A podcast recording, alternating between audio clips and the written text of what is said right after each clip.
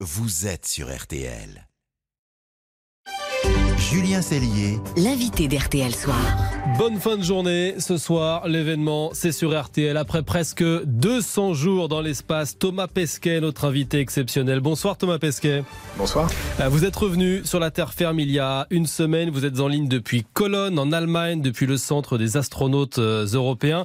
Merci d'avoir choisi RTL pour vous confier, pour nous raconter cette incroyable mission.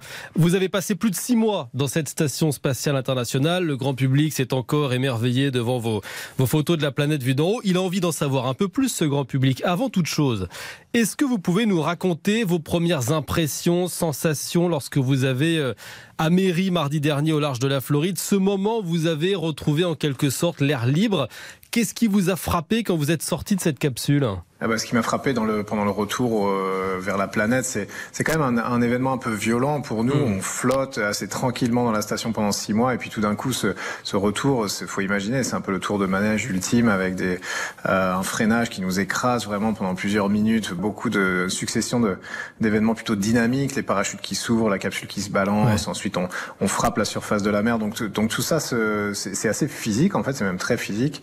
Euh, et puis ensuite, peut-être le soulagement d'être, d'être rentrer parce que mine de rien tant que le parachute s'est pas ouvert euh, ben, on n'a pas la certitude que tout va bien se passer ça se passe toujours bien en général mais euh, et ensuite bah, les, les, les sensations qui s'enchaînent l'ouverture de la capsule on, on sent l'air frais euh, on sent les, les, gens qui viennent nous récupérer qui sentent la lessive le savon euh, des, des, choses que vraiment nous ont un peu manqué pendant six mois ensuite tout s'enchaîne très très vite hein. c'est un mécanisme très huilé on, ouais. on, est suivi par des médecins moi j'étais ramené extrêmement rapidement au centre des astronautes à Cologne et puis ensuite bah, on, se, on se réadapte petit à petit à la vie normale ouais. euh, processus que je suis encore en train de suivre en ce moment. Alors justement, racontez-nous comment vous vous sentez physiquement? Parce que c'est vrai que dans l'espace, vous avez perdu du muscle à votre arrivée, on l'a vu, il a fallu vous porter, l'oreille interne était complètement déréglée.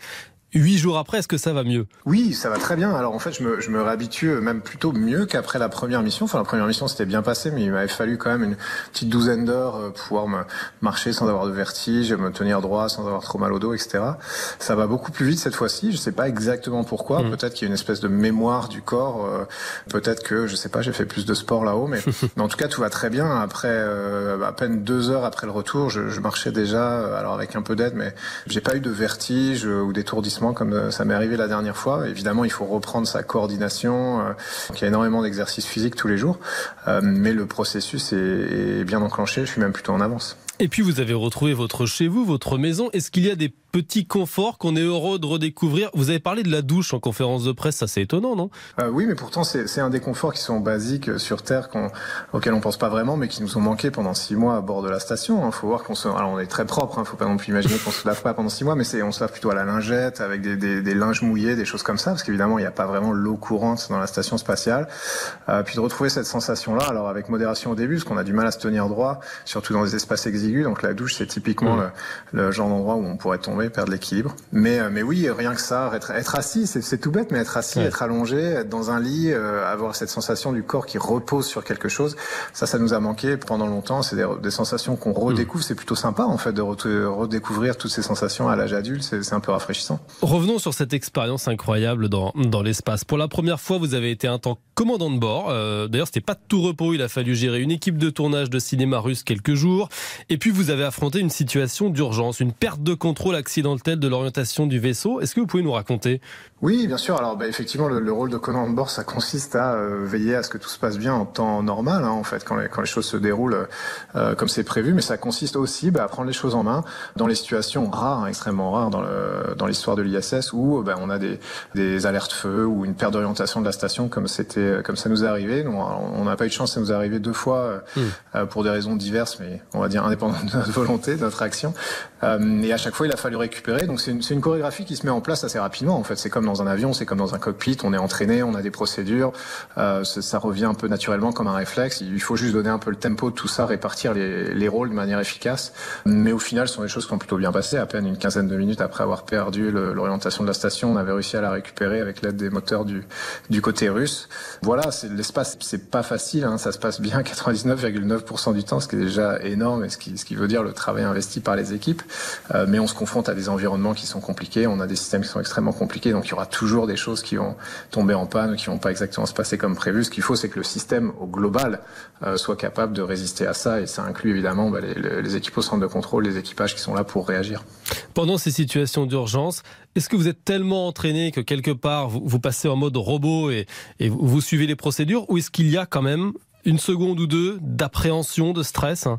Il y a une seconde ou deux d'appréhension ou de stress. Hein. La première fois que l'alarme rouge retentit ou qu'on a une alarme de feu ou que, que le centre de contrôle nous appelle en nous disant ben voilà cette fois c'est pas l'entraînement, on, a besoin de vous dans la procédure d'urgence. Ben on se dit quand même ah non ça va pas m'arriver à moi, c'est pas pour ma mission à moi qu'on va casser l'ISS. Donc il y a... ensuite ben, la chance qu'on a c'est que on, on c'est un peu comme je pense c'est comme des musiciens en fait sur scène. Il y a, il y a un track, il y a une appréhension, mais on, on retombe sur des choses qu'on connaît par cœur, qu'on a répété, qu'on a on a fait nos gammes. Donc c'est vraiment ça qui permet en mmh. fait de désamorcer un peu les situations de stress et puis on, on essaie surtout de ne pas réagir trop hâtivement et de pas faire empirer la situation. C'est aussi beaucoup de calme dans l'urgence. Je pense que c'est la première qualité dont on a besoin. Vous parlez de calme dans l'urgence. Hier, les astronautes de l'ISS ont dû se réfugier en catastrophe dans leur vaisseau, prêt à évacuer. Tiens, attendez l'oreille.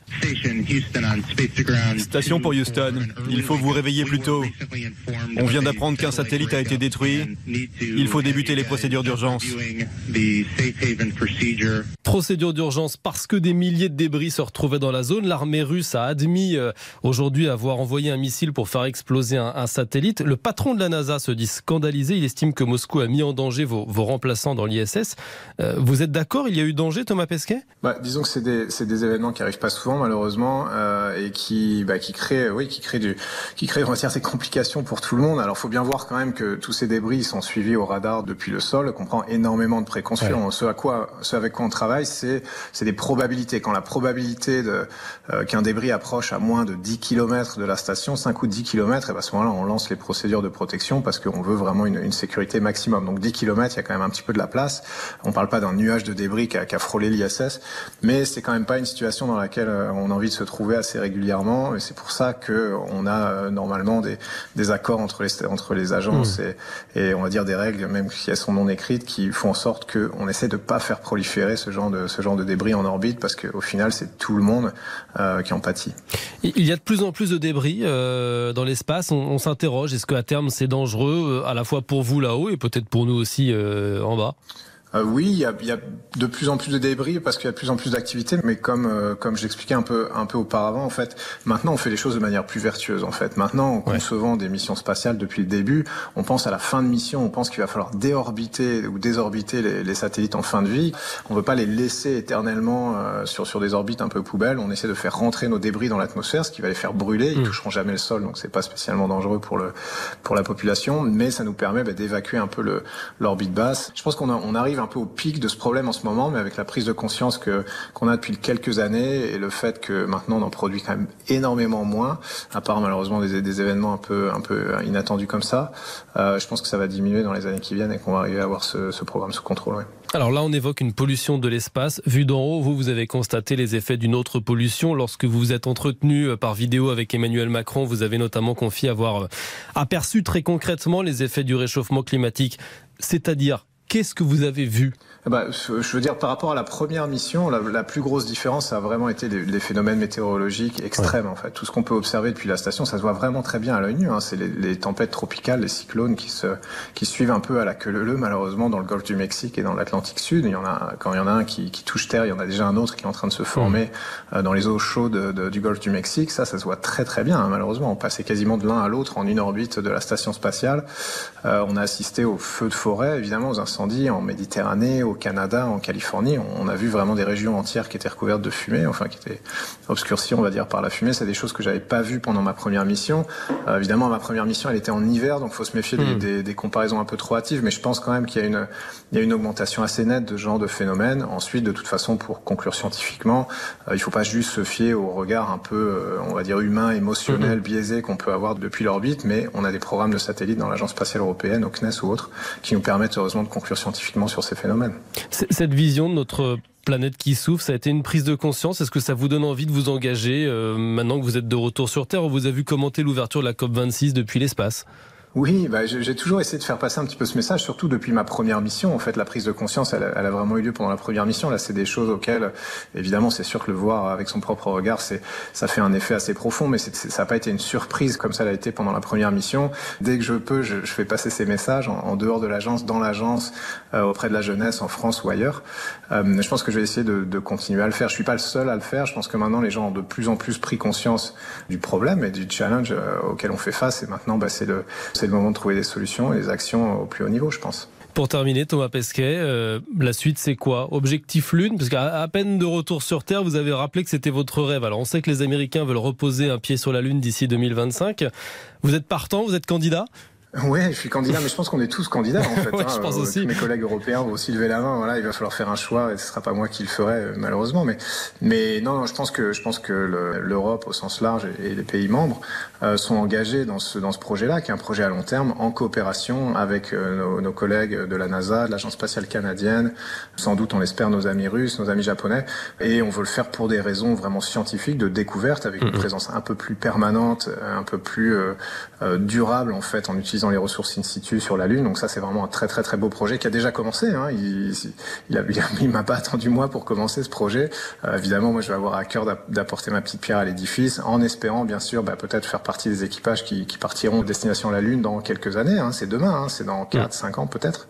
Mais en tout cas, d'y travailler au sol, ce sera déjà un grand plaisir. Ouais. C'est tout ce qu'on vous souhaite en tout cas de pouvoir euh, se rapprocher de la Lune. Merci Thomas Pesquet d'avoir été notre invité ce soir sur RTL, d'avoir choisi RTL pour vous euh, confier. C'était un plaisir d'échanger avec vous. Et puis, si vous, les auditeurs de l'autre côté du poste, vous avez envie d'en savoir davantage sur cette aventure spatiale, j'en profite pour vous inciter à écouter nos chouettes podcasts, La Fabrique de l'espace, sur l'appli RTL, réalisé avec le soutien de l'Agence spatiale européenne que vous connaissez euh, par cœur, Thomas Pesquet. Merci d'avoir été avec nous ce soir sur RTL. Merci à vous. Vos rendez-vous préférés sont à réécouter sur rtl.fr. Allez, on va marquer une toute petite pause dans RTL Soir et ensuite euh, toute autre chose. Laissez-vous tenter dernière. On va parler cinéma. Ce soir, on va vous emmener à l'île Maurice avec euh, Pierre Ninet notamment. On va aussi vous rappeler les grands titres de l'actualité et vous rappeler les prévisions météo. Là, clairement, ce n'est pas l'île Maurice. À tout de suite sur RTL. RTL Soir, Julien Céline.